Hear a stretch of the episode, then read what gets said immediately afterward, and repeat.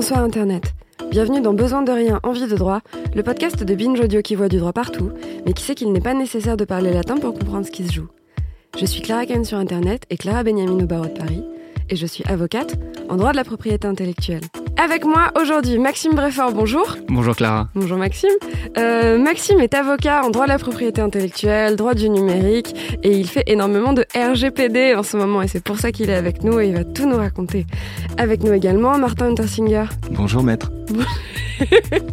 Déjà, tu commences Oui. C'est l'impertinence du quatrième Tout à pouvoir, fait, ça. absolument. c'est ça. Exactement. Parce que Martin est journaliste au Monde et il travaille pour la rubrique Pixel. Ils sont très forts, ils sont vifs, ils sont brillants, ça fait tellement mal aux yeux et croyez-moi, on va en avoir besoin pour répondre à la question du jour qui est comment vont nos données?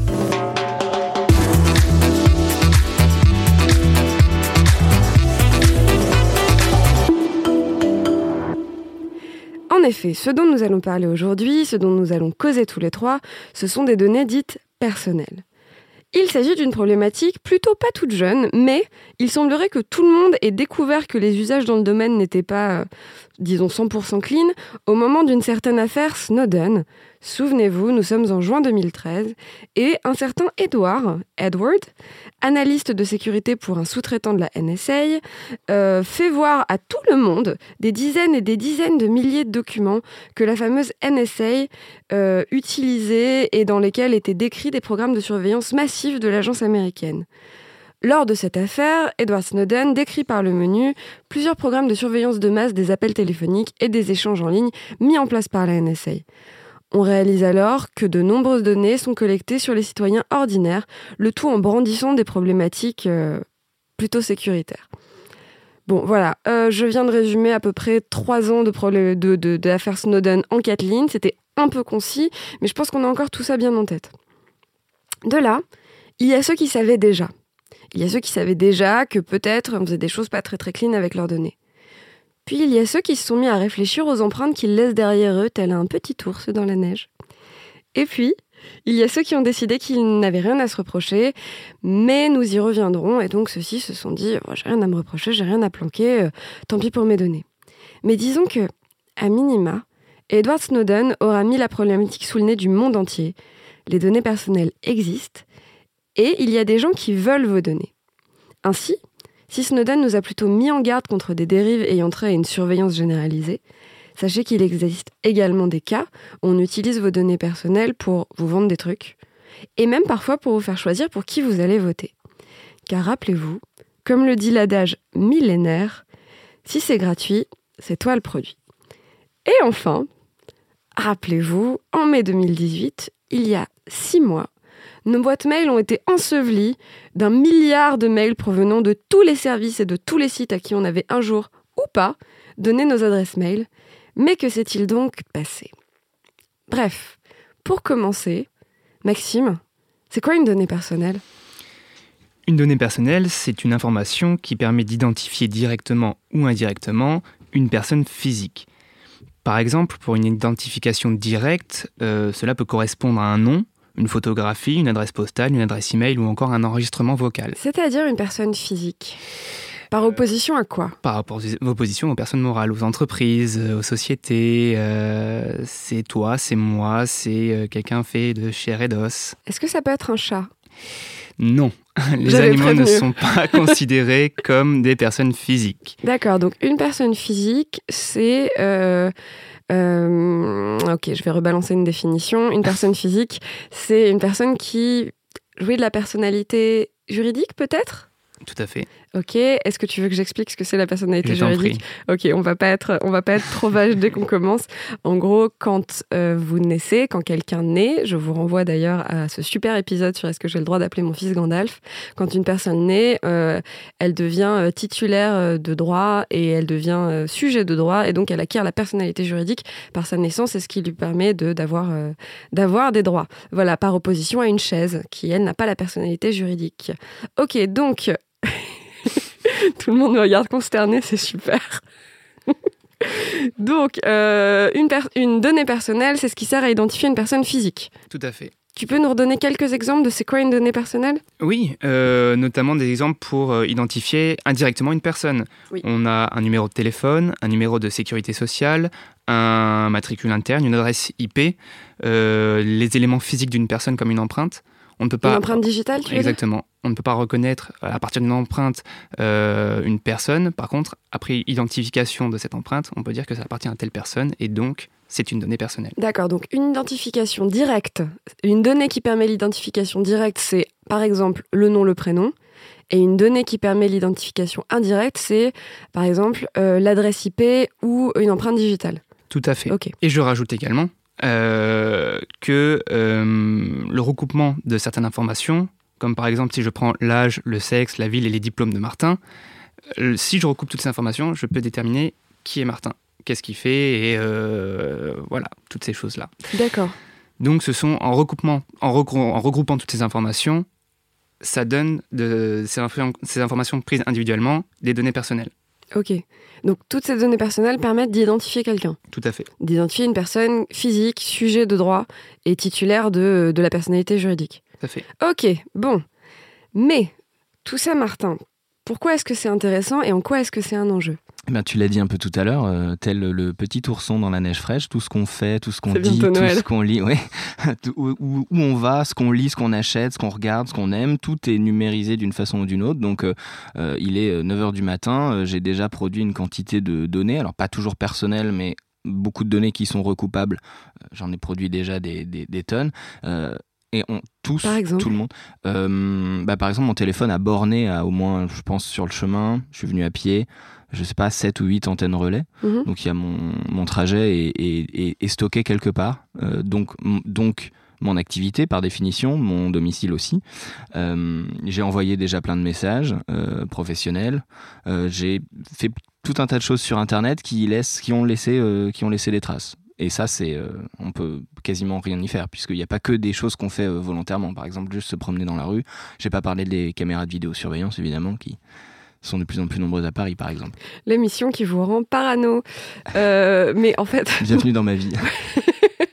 oui, parce qu'en fait, Martin, donc toi, en tant que journaliste, les sujets auxquels tu t'intéresses à titre principal, c'est les problématiques de tech et la façon dont la tech influe sur la vie quotidienne de les gens. Bah c'est ça. C'est ça, l'intersection entre la technologie et la vie des gens et la politique et la société et tout ça. Donc je ne peux pas vous parler du nouvel iPhone. Je peux vous parler du RGPD. Ça tombe bien, non J'ai trop hâte. En fait, on annule tout, on parle du nouvel iPhone à la place. Et du Black Friday. Euh, ok, puisqu'on enregistre le jour du Black Friday, c'est super. D'accord. Donc, en fait, euh, quand on marche dans la rue, même en ne faisant rien, rien que le fait par exemple d'avoir un téléphone portable dans sa poche, un smartphone dans sa poche. le, smartphone, le smartphone, c'est la, pire chose en termes de collecte de données personnelles. Est-ce que c'est un peu l'œil de Sauron? Mmh, oui, on, peut dire. Enfin, ça dépend comment on voit les données personnelles, mais si on voit ça comme un, problème à long terme, oui, c'est à peu près ça. Et est-ce qu'on peut le voir comme un truc trop bien, le fait qu'on collecte plein de données personnelles? Parce que là, tu viens de dire, voilà, donc si on le voit comme un problème à long terme, est-ce qu'on peut le voir comme, euh, comme une chance? Bah, il y a, deux façons de voir les choses. La première, elle, serait optimiste euh, et, elle n'est pas totalement fausse. C'est de dire, euh, en collectant des données personnelles, les entreprises qui le font, je pense là en l'occurrence aux entreprises numériques type Google, Facebook, etc., nous fournissent des services. Amazon, Netflix, Spotify, etc., nous fournissent des services qui sont quand même bien pratiques, qu'on utilise et qui sont d'autant plus efficaces qu'ils sont adaptés à nos besoins. Donc ça, c'est plutôt bien qu'elles collectent nos données personnelles pour nous connaître et nous donner des choses utiles. Netflix, bon, euh, collecte tout ce qu'on fait exactement sur, cette, sur sa plateforme et peut nous donner des recommandations qui sont quand même plutôt pas mal foutues. Oui, d'ailleurs, Netflix l'année dernière avait créé une, une, petite polémique un peu rigolote parce qu'ils avaient fait un tweet en disant Ah, ah euh, on a mis notre film de Noël en ligne il y a 4 euh, jours et il y a déjà quelqu'un qui l'a regardé 8783 fois. Et donc, du coup, sous cette, à, à la suite de cette petite tentative d'être rigolo, en fait, tout le monde leur a dit c'est creepy. C'est super creepy. ça veut vraiment dire que vous nous surveillez en mode hardcore. Mais je trouve ça intéressant que les gens pas, ne se soient pas dit ça dès le début en fait. parce que si Netflix est capable de dire ah, tu as aimé cette série, alors tu aimeras très probablement celle-là, c'est parce qu'il sait qu'il y a 154 personnes euh, dans la même ville que toi qui, qui ont regardé cette série, qui ensuite ont regardé cette série, l'autre série en entier. Bon voilà.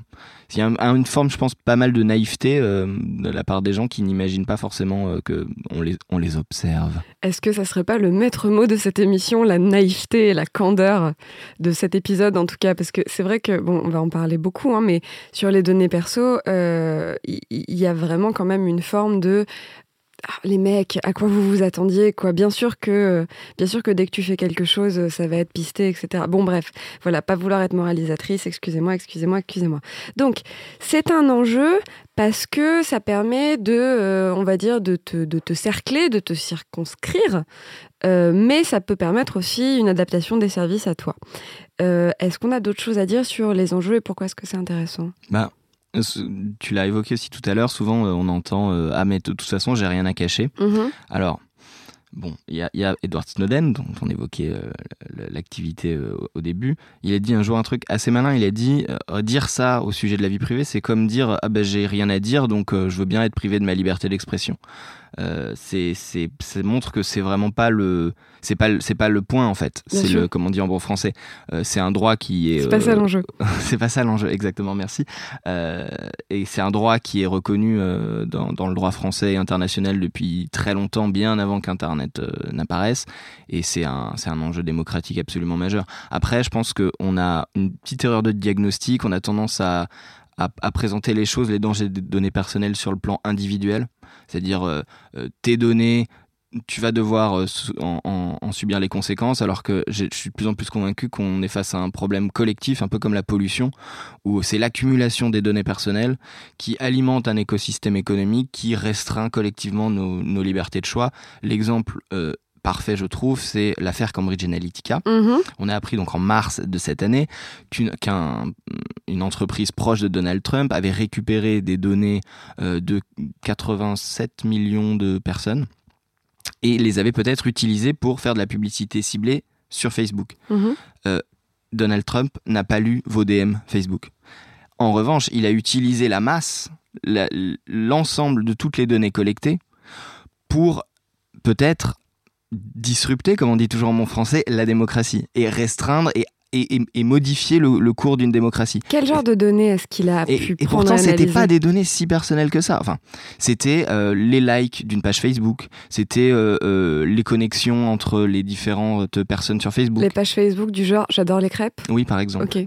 Et, en, et, en, fait, même, c'est le bon exemple de pris individuellement, c'est pas des données sensibles, c'est mhm. pas des données qui posent problème. Mais en revanche, quand on a les mêmes données, ce type de données pour des dizaines de millions de personnes, on est capable aujourd'hui avec l'informatique moderne de faire des choses assez incroyables. Et que donc du coup, le problème des données personnelles, c'est pas juste ah bah quelqu'un va lire mes DM, euh, c'est des entreprises ou des institutions vont être capables d'orienter globalement la société dans un, dans un sens ou dans un autre. C'est marrant, c'est hyper intéressant, j'y avais juste jamais pensé. Est-ce que ça serait pas un peu le principe de ce podcast? Bref, euh, tu parlais de données pas sensibles. Est-ce que en sens inverse? Alors, je crois que c'est un sens juridique très précis, données uh-huh. sensibles. Donc voilà, oui, c'est pour ça et je me dis que ce serait peut-être pas mal. Euh, Maxime, tu nous expliques ce que c'est une donnée pas sensible et une donnée sensible? Alors, je vais commencer par une donnée sensible. Oui. Euh, une donnée sensible, c'est une donnée qui euh, permet d'avoir une information concernant euh, la santé d'une personne, les opinions politiques, les opinions syndicales, religieuses. religieuses, tout à fait. Ces condamnations. qui peuvent avoir un impact sur la vie privée de tous les jours parce que voilà, les, personnes se, se, jugent les unes entre les autres. Donc, dès qu'on sait que monsieur machin euh, appartient à tel parti politique, on va tout de suite le catégoriser, lui coller une étiquette. Donc ça peut avoir un impact. Et donc, en fait, ce qui est hyper intéressant à ce que tu disais, Martin, c'est que en prenant des données qui n'appartiennent pas à ce groupe des données sensibles, en prenant des données du type tu appartiens à 187 groupes Facebook dont j'aime trop jouer avec mon chat et la couleur verte c'est quand même la mieux, euh, à partir de ça, à partir de ces données-là, on arrive à faire une forme de, euh, euh, de, je sais que c'est pas le mot, mais une sorte de profilage et à pouvoir du coup t'envoyer de la pub ou des choses de ce genre-là pour t'influer sur potentiellement jusqu'à ton vote. Absolument. Alors il y a débat un peu sur, euh, sur le, la, psychographie, qui est donc la, la, technique issue des sciences sociales qu'aurait utilisé l'entreprise proche de Donald Trump, mais il n'y a pas besoin d'aller chercher très loin. Aujourd'hui, par exemple, Spotify, que j'utilise quotidiennement, peut littéralement décider d'orienter complètement ma consommation musicale et artistique juste en changeant son algorithme et en utilisant tout ce qu'il collecte sur moi. Et je, je vais peut-être passer à côté d'un artiste majeur qui va changer ma vie parce que Spotify l'aura décidé à ma place. Moi, j'écoute que Taylor Swift, donc du coup, tu ah vois, c'est très réglé. pas dans le, cœur du danger, là. eh, vous pouvez pas m'avoir, ok Ok. Euh, donc, on parle beaucoup de données et peut-être qu'il y aurait eu un petit mouvement législatif à ce, à ce ah sujet-là ah bon? récemment, Martin. Ben oui, ben oui, le 20, tu l'as dit tout à l'heure, en fait tu as, déjà tout dit dans ton introduction. Ah bah écoute, on s'en va alors. le 25 mai euh, dernier est entré en application le Règlement général sur la protection des données, donc RGPD, qui est un, un règlement qui donc s'applique directement, à l'inverse d'autres textes européens qui doivent être transposés en droit français. Là, ah c'est directement, c'est comme une loi française, euh, voilà, ça s'applique partout, de la même manière dans les pays de l'Union européenne. Tout de suite. Tout de suite, immédiatement, euh, voilà. Pas de transposition, pas d'adaptation, non, non, non, non, non, le texte est traduit dans toutes les langues de l'Union et voilà. Et là, ça fait donc six mois Absolument. Ah, alors, du jour où on enregistre après-demain, du jour où c'est diffusé avant-hier, en gros. Euh, et ce RGPD, il a été euh, adopté, euh, alors il a été longuement, très longuement débattu dans l'Union européenne. Comme beaucoup de textes européens, en France, on n'en parlait pas trop, personne s'y intéressait trop, sauf dans les cercles un peu spécialisés. Sauf les avocats et les boîtes qui sont un peu inquiétés à temps. Ouais, elles sont pas nombreuses. Hein. Elles sont pas nombreuses. Et euh, ça, ça patinait pas mal jusqu'à Edward Snowden, puisque en 2013, quand il publie ses documents, on est en plein dans la négociation, dans le vote, dans les auditions, etc. Et donc ça a donné une grosse, un gros boost, un infléchissement assez décisif dans la négociation, et donc ça a été adopté en 2016 avec date d'entrée en, en vigueur, euh, en application, euh, le 25 mai de cette année. Voilà, donc on a donné deux ans aux gens, aux gens, aux entreprises, etc., pour se mettre en conformité. Et bien sûr, ça a suffi.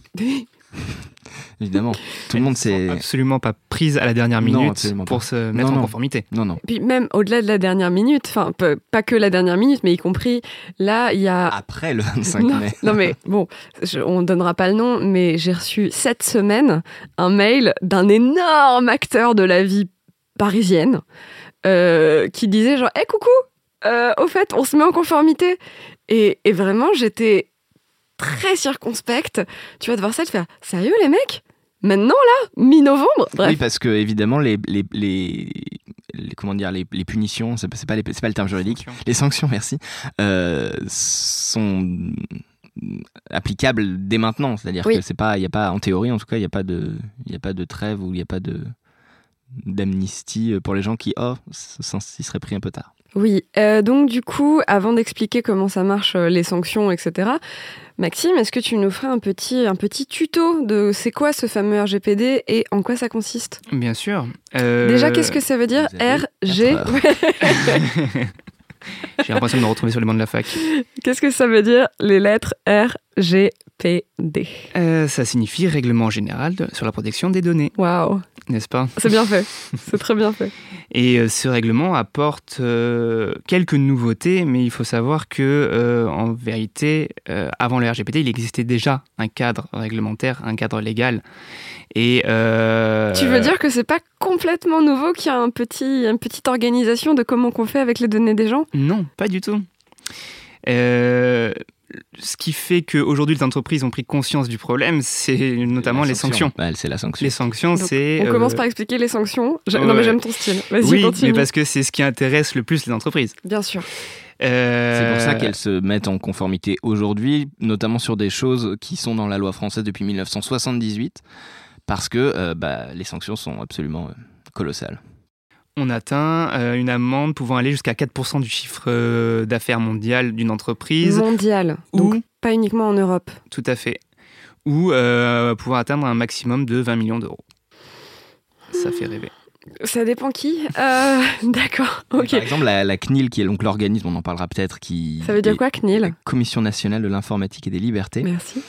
qui, en, gros, est l'organisme français chargé d'appliquer le droit sur les données personnelles. Et on les aime bien, c'est vraiment euh, des, gens formidables. Eh bien, elle a donné une amende avant le RGPD à Google, la pire amende possible, 300 mhm. 000 euros.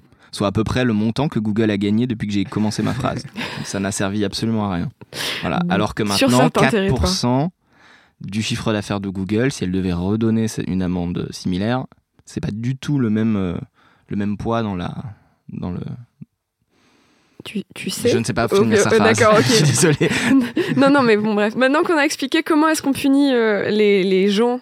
Ah oui, d'ailleurs, qui est-ce qui est puni? Est-ce que ça peut être n'importe qui? Est-ce que moi, je peux être puni euh, parce que j'ai mal fait des trucs sur mon RGPD, moi toute seule dans ma chambre? Non, absolument pas. En fait, euh, ça concerne des traitements automatisés faits par des entreprises. Doucement Pardon. Doucement. je vais un peu vite. Tout doux bijou. Alors, donc, en quoi ça consiste le RGPD alors, le RGPD. Euh, Tout ça? Ouais, ça m'inspire. Euh, non, non, le RGPD euh, permet d'établir une, réglementation européenne unique, mhm. donc harmonisée par rapport à tous les pays membres de l'Union européenne. Aujourd'hui 28, demain 27, bientôt, avec la sortie du Royaume-Uni.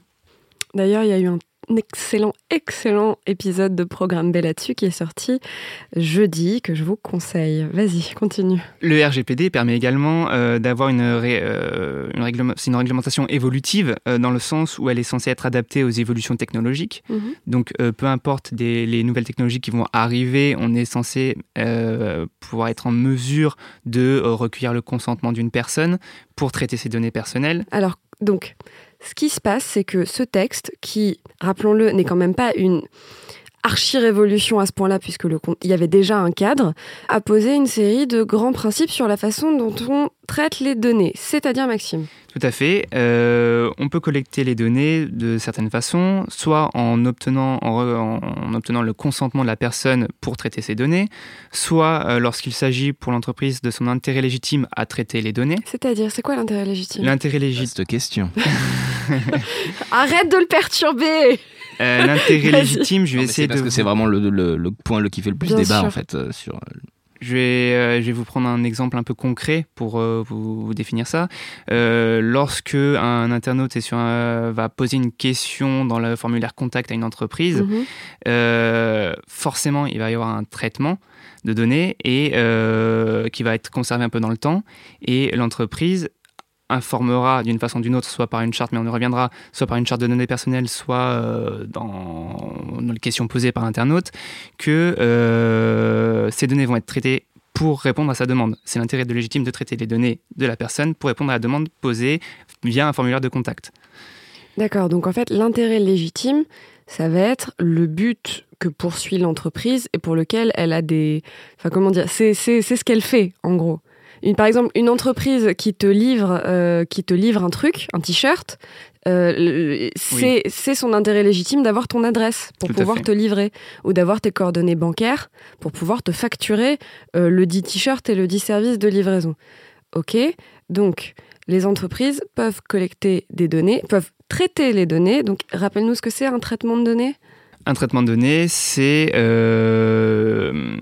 comment veut dire ça euh, l'organisation des données pour euh, un objectif précis, pour une finalité précise, euh, avec un moyen de collecte déterminé en préalable par un responsable de traitement.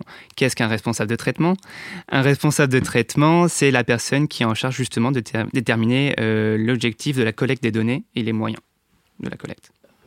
Donc, Maxime, c'est quoi les grands principes un peu de ce RGPD alors, les grands principes, c'est euh, notamment informer les personnes de la façon dont les données collectées sont traitées. Informer euh, donc sur euh, exactement quelles sont les données collectées, sur la finalité du traitement, savoir pour quel objectif elles sont collectées, mhm. savoir pour quelle durée elles sont collectées, savoir qui peut consulter ces données personnelles, donc c'est ce qu'on appelle les destinataires des données. Mhm. Euh, et savoir également comment exercer ses droits informatiques et libertés. Donc, euh, ce sont les droits d'accès aux données, les droits de s'opposer au traitement des données, le droit de rectifier ces données, le droit euh, à la portabilité, c'est-à-dire demander à une entreprise de se faire communiquer l'ensemble des données qu'elle détient sur soi-même pour pouvoir les réutiliser auprès d'une autre entreprise. Tu veux dire euh, que moi, là, demain, j'ai le droit d'écrire à un service dont je me sers sur Internet et leur dire Bonjour, je veux que vous supprimiez tout. Ou alors Bonjour, je veux que vous supprimiez, enfin, je veux modifier euh, mon adresse mail parce que finalement, c'est plus celle-là. Ou alors Bonjour, merci de me donner toutes mes données pour que je puisse aller chez un service concurrent. pour faire simple, oui. Oui, oui, non, mais. Oui, oui, tout à fait. Ok. Droit de passer d'un service de streaming musical à un autre et d'embarquer toutes mes données avec moi. En principe. En principe, oui. Avec, et en fait, l'entreprise devra donner ces, deux, ces données personnelles mhm. euh, sous format exploitable par n'importe quelle autre entreprise. Ok. Un format exploitable, donc c'est-à-dire euh, il faut qu'ils fassent particulièrement attention, qu'ils apportent un soin particulier à donner euh, cette espèce de petit pactage de données d'une façon dont l'autre entreprise pourra s'en resservir. Exactement. C'est quoi les grands axes du coup de ce texte? Les grands axes, c'est d'une part renforcer la protection des données personnelles au niveau européen et international, euh, responsabiliser les acteurs encore plus qu'auparavant. C'est-à-dire les acteurs? Euh, Les entreprises essentiellement, mhm. et euh, les fournisseurs, les sous-traitants qui sont amenés à traiter les données.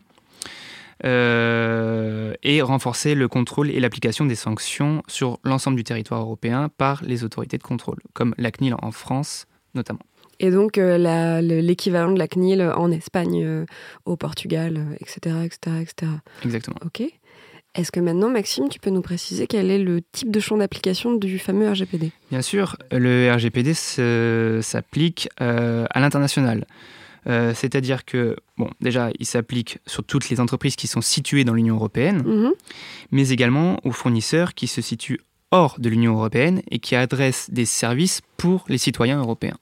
Donc, est-ce que par exemple, ça peut avoir un impact sur si je veux lire un journal euh, étranger sur Internet Martin? Alors, il y, a, la question des données que le journal va collecter euh, euh, comment dire, sur ta navigation. Mm-hmm. Euh, et c'est effectivement un problème. Il y a des médias américains qui, actuellement, quand on se connecte depuis la France, nous, disent Eh ben non, désolé, on ne veut pas se mettre en conformité avec le RGPD, donc vous ne nous lisez pas.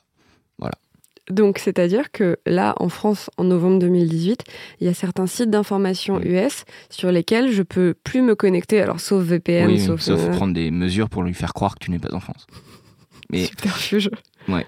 Mais c'est un peu, enfin c'est un peu l'effet euh, l'effet négatif de quelque chose qui est quand même complètement fou, qui est que c'est un texte qui s'applique dans le monde entier c'est-à-dire l'entreprise vénézuélienne qui fournit je ne sais quel service sur Internet et qui récupère des données personnelles, ne serait-ce que d'une personne dans l'Union européenne, le RGPD s'applique complètement à elle. Donc en fait, toutes les entreprises de tout partout, sauf à mettre des blocages. Exactement. Ok. Et au-delà de ça, cher Maxime, est-ce que c'est bien et est-ce que ça a vraiment changé quelque chose en pratique dans la vie des gens de tous les jours? alors oui, c'est bien. Normalement, toute personne est censée aujourd'hui être informée sur comment, pourquoi et pour qui les données personnelles, leurs données personnelles sont collectées, euh, traitées, exploitées et souvent vendues. Euh, tu voudrais dire que des entreprises vendent des données? Oh oui. Désolé. non mais tu sais genre quoi? Comment ça? Euh, bien sûr, d'ailleurs, c'est même devenu un business model. Euh, en gros, en 2020, euh, selon certaines statistiques, on les données personnelles représenteraient une part de marché d'une valeur de 700 milliards d'euros. Ah oui, j'y étais pas du tout. Ah oui, quand même. Ça fait de quoi organiser les JO, quoi, par exemple. Par exemple. La ville de Paris cherche si jamais vous vendez des données et que vous avez envie de participer à l'organisation des JO.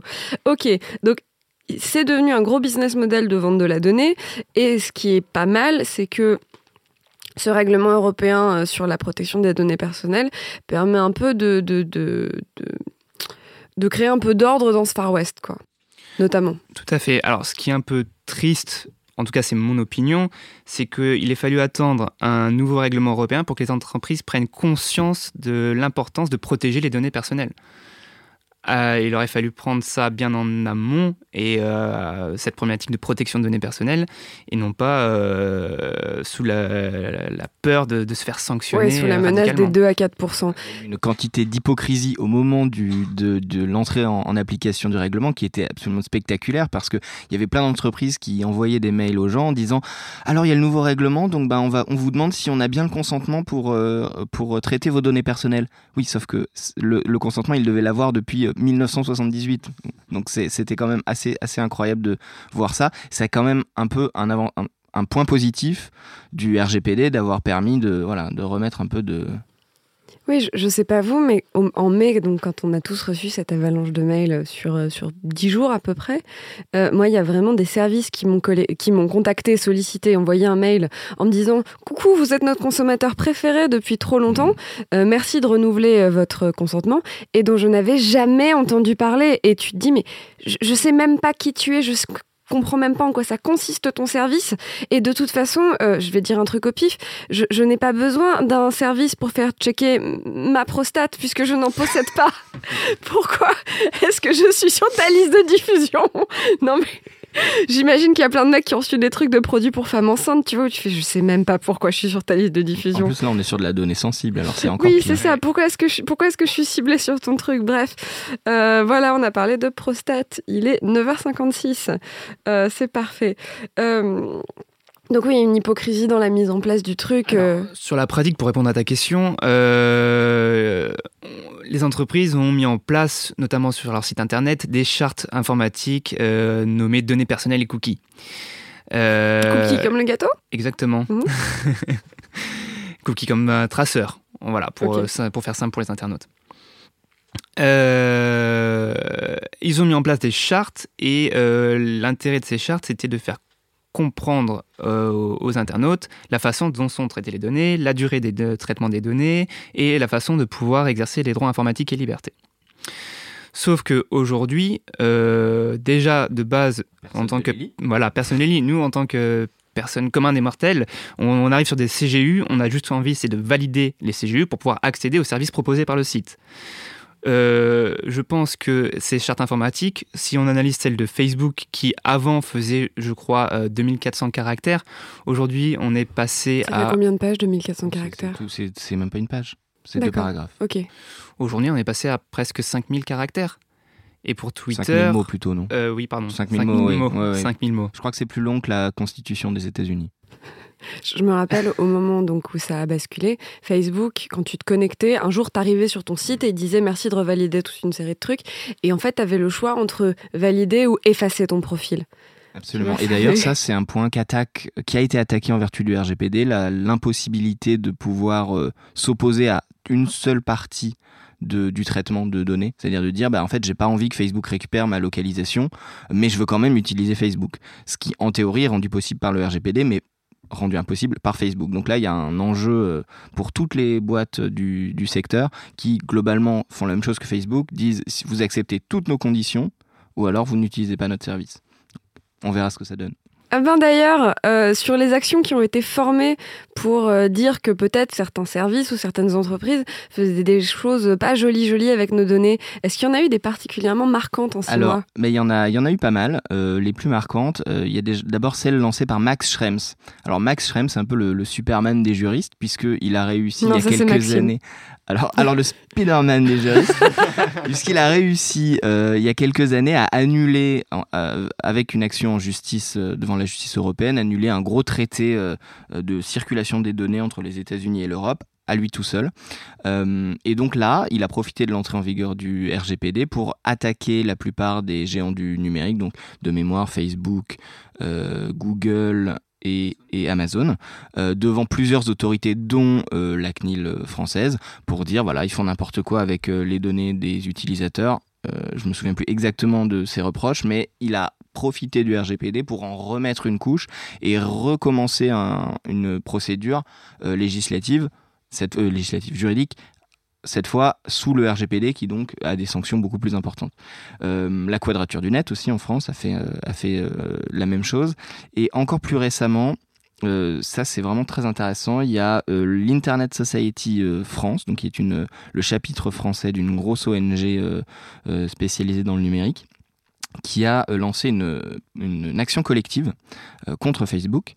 donc une action collective, c'est les class action à l'américaine, mais en France. Euh, c'est un, mécanisme assez récent. Et euh, ils, disent en gros, Facebook euh, fait n'importe quoi avec nos données et nous doit de l'argent. et ainsi tous les internautes, tous les utilisateurs de Facebook à les rejoindre, rejoindre cette action en justice pour eux réclamer cet, argent qu'ils estiment dû parce que Facebook fait n'importe quoi. Un rend l'argent Facebook? Exactement. Comment est-ce que je fais si jamais je veux me joindre à ces gens-là? Euh, eh bien, Je crois qu'il faut aller sur le site de l'Internet Society France, de mémoire. Ok. Voilà. Et je crois que c'est assez simple, en fait, pour l'utilisateur de se joindre à ce. Il suffit de, de prouver son identité, de d'écrire une petite lettre. Et voilà. Ok. Et pour finir, on a un peu évoqué en préparant l'émission, il y a deux points pour finir, vous inquiétez pas, c'est pas encore fini. Euh, le premier, ça serait que Martin, tu nous disais que le RGPD, du coup, dans un contexte mondialisé, devenait une sorte de standard pour les pays d'Amérique du Sud et d'Asie. Mm. Alors déjà, il y a le fait que toutes les entreprises qui gèrent des données euh, de citoyens européens sont soumises au RGPD. Mais il y a des pays qui voient le RGPD, se disent c'est plutôt pas mal fichu. Il euh, y a des avancées, c'est un truc qui, sur lequel il faut qu'on se penche absolument. Tous les pays n'ont pas l'historique euh, européen en matière de législation euh, sur les données personnelles, et donc ça sert soit carrément de modèle dans certains pays, soit d'inspiration très nette. Je pense notamment à des pays qui sont pourtant un peu allergiques à la régulation, notamment les États-Unis, où la Californie, l'État de Californie a passé une loi qui s'inspire assez largement du RGPD, donc une loi sur les données personnelles. D'accord. Euh, Maxime? Peut-être finir par quelques statistiques Ah oui, non, mais j'ai même une dernière question pour la fin. Ah sur quelles conséquences pour l'avenir Mais vas-y, les stats. les stats. Euh, entre le 25 mai et le 1er octobre, euh, c'est des stats qui proviennent de la CNIL, il y a eu 742 notifications de violation de données personnelles, et donc cela concerne plus de 34 millions de personnes en France et à l'étranger. Ça fait beaucoup. Ça fait pas mal. Parce que le RGPD impose aux entreprises de signaler à la CNIL, donc l'autorité française, enfin les autorités françaises du moins, les entreprises françaises, pardon, doivent dire à la CNIL je me suis fait pirater, il y a eu une compromission, violation des données personnelles. Ce qui permet à la CNIL, à minima, soit carrément de prendre des, actions, soit euh, au moins de suivre la situation et qui connaître davantage ce qui est fait et ce qui se passe dans ce domaine-là. Et donc, entre l'entrée en vigueur du RGPD en mai et le 1er octobre, il y a eu 734 742. Pardon. Waouh. Il faut être précis. tu as raison. Il y a eu 742 signalements sur des fuites de données. Donc 421 piratages. Exactement. On a les mêmes données. Ok. Eh de là à dire que vous avez préparé cette émission ensemble, waouh. Ok, donc c'est beaucoup en fait. C'est énorme, c'est énorme. Et euh, une autre statistique, euh, et, euh, en 2017, pour la même période, donc de mai à octobre, il y a eu à peu près 2000 plaintes d'internautes. en 2018, on est à 3700 plaintes, je crois. Donc une prise de conscience des internautes que euh, voilà, ils peuvent gérer leurs données et euh, lorsqu'il y a un problème sur la gestion de leurs données, ils peuvent avoir les moyens pour les contester, contester cette gestion. Mmh, écoute, alors ça va être mon avis personnel, mais je trouve que c'est peut-être ce qu'il y a de, de plus notable en fait sur tout ça, c'est que peut-être que cette avalanche, notamment de mails, d'actu, de, de tout ça, aura à force, finit par faire prendre conscience aux gens que ça existe et qu'ils ont le droit d'en penser quelque chose et qu'ils ont le droit de s'en emparer, etc. Est-ce que vous avez d'autres euh, remarques à faire sur l'avenir? Sur l'avenir, euh, une remarque juridique pourquoi pas euh, Il va y avoir le e-privacy qui va un peu détailler euh, tout ce qui est euh, la gestion des cookies et comment fonctionne un ça cookie. Ça va être un texte de loi Et ça va être un règlement européen. Un règlement européen qui s'appelle la même chose qui s'appliquera directement, directement. Paf, mais qui va permettre peut-être aux entreprises de comprendre ce que c'est vraiment qu'un cookie. Est-ce que toi tu comprends ce que c'est vraiment un cookie? En termes de nourriture, oui. Vous êtes très dissipé ce matin. Moi aussi. très bien. Donc, à ce stade, ce qu'on peut tous se dire, c'est que euh, là déjà, on a eu un bon bon chamboulement sur l'année 2018, que c'est pas fini. E-privacy, c'est pour quand? Très bonne question. La question a beaucoup d'euros.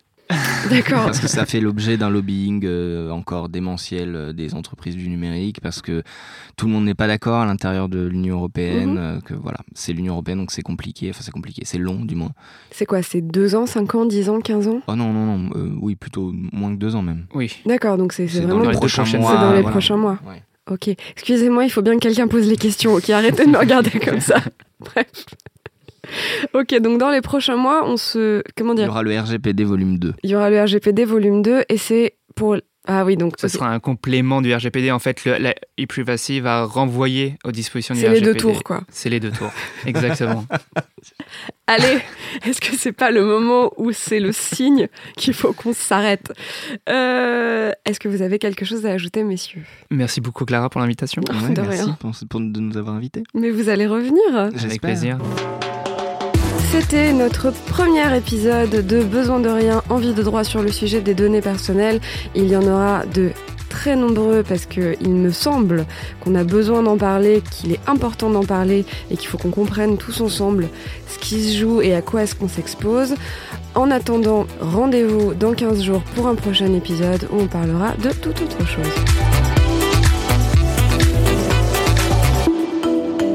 Binge